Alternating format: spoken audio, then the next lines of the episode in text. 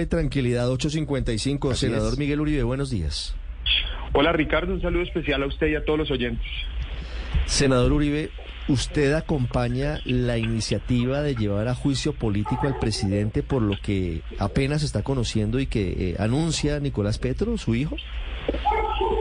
Ricardo, evidentemente lo que hoy estamos viviendo, diría yo, no tiene precedentes en Colombia.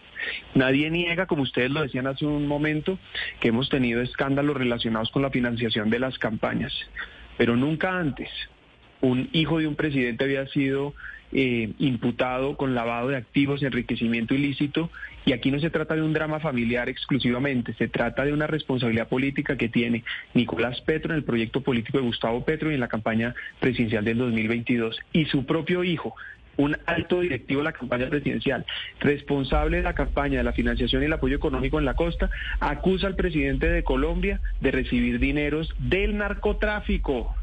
La alianza que supuestamente Gustavo Petro había denunciado durante años entre el poder y el narcotráfico. Y lo acusa de además de conocer el ingreso de dineros ilegales e irregulares. Eso sin duda, Ricardo, amerita un juicio político.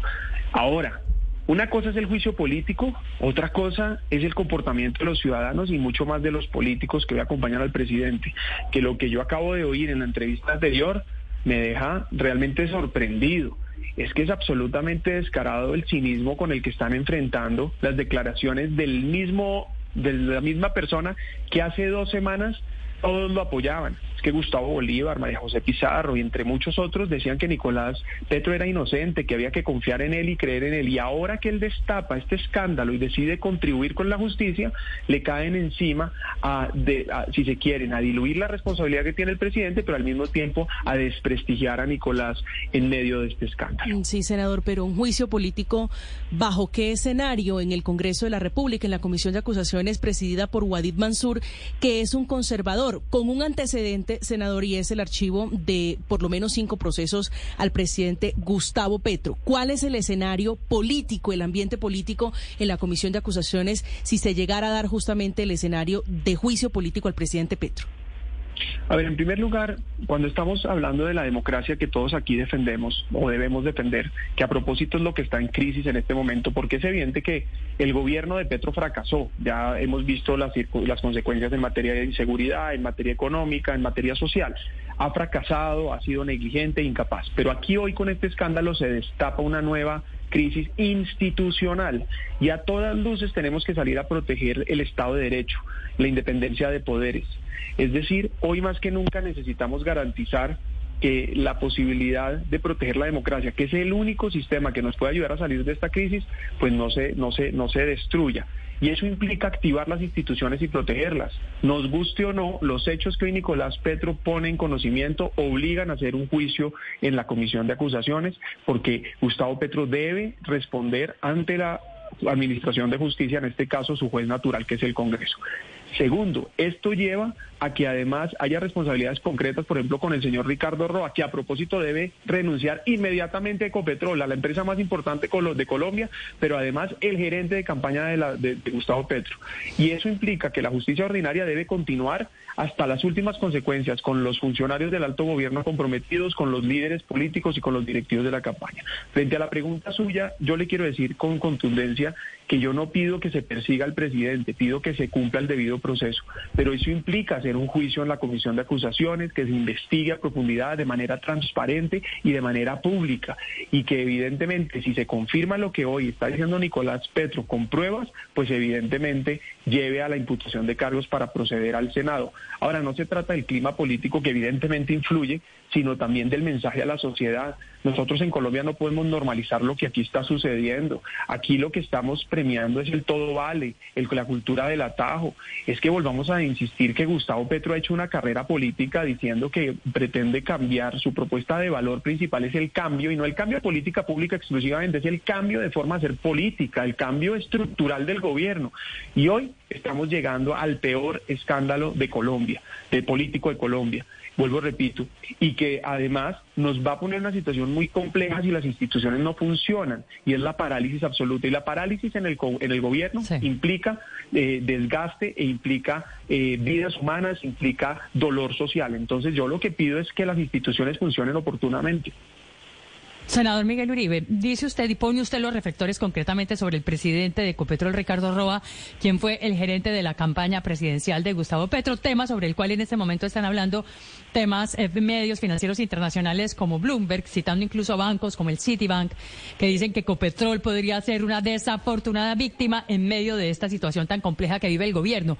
Usted en concreto, ¿por qué cree que debe dar un paso al costado el presidente de Ecopetrol, Ricardo Roa?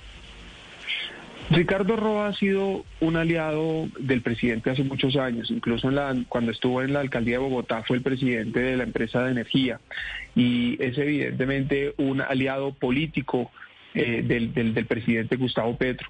Tuvo la responsabilidad a cargo de la campaña y como ustedes bien saben, la gerencia de la campaña, incluso más responsabilidad que la política, tiene la, la responsabilidad económica, la financiación y de acuerdo a la ley responde solidariamente en los delitos de financiación de las campañas electorales. Aquí hoy el escándalo que se está destapando implica que entraron recursos ilegales e irregulares a la campaña, que se violaron los topes de campaña además. Y eso evidentemente, además dice el, eh, Nicolás Petro que el presidente sabía, eso obviamente vincula automáticamente al, al, al gerente de la campaña, lo que hoy, pues por eso insisto, debería renunciar inmediatamente. Incluso debería renunciar asumiendo que no tuviera conocimiento, debería renunciar por el daño que implica en este caso a la, a la empresa. Pero si es verdad lo que dice Nicolás Petro, que Gustavo Petro sabía, pues es obvio que Ricardo Roa pues habrá sido cómplice eh, posiblemente de, esta situación. Y eso también lleva a plantear que aquí se está destapando una olla mucho más grave. Es que este escándalo, acuérdense ustedes bien, está vinculado a las denuncias que se hicieron incluso desde la campaña presidencial, desde el conocido pacto de la picota del perdón social, en donde Gustavo Petro estaba ofreciendo impunidad a cambio de apoyo político de narcos corruptos y delincuentes. Y ahora lo que estamos viendo, lo que parece entonces ser es que ese apoyo no solamente era económico a cambio de impunidad, sino, perdón, político a impunidad, sino también económico. Es que detrás de lo que del escándalo que estamos viendo no solo se trata de la alianza entre, es decir, la pregunta es ¿para qué la alianza de entre el poder, entre el gobierno actual y el narcotráfico?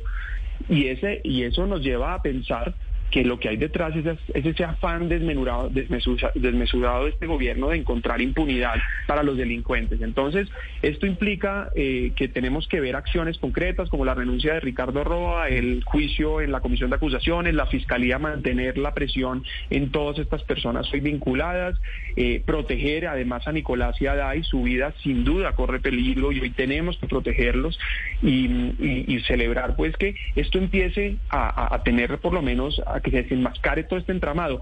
Y un comentario adicional, yo oía ahora a María José hablando del tal macrocaso.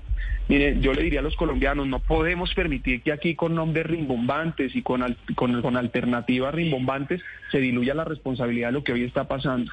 Yo coincido que cualquier caso de financiación ilegal en cualquier momento de la historia del país es gravísimo pero lo que hoy estamos viviendo nos afecta en la actualidad y depende de cómo tengamos, de, qué responsabilidad sumamos en este momento para poder proteger hoy la democracia y mantener un rumbo por lo menos de estabilidad en el futuro. Las nueve de la mañana, cuatro minutos, senador Uribe, muchas gracias. A usted, Ricardo, un saludo especial a todos los oyentes. Paola, le están respondiendo desde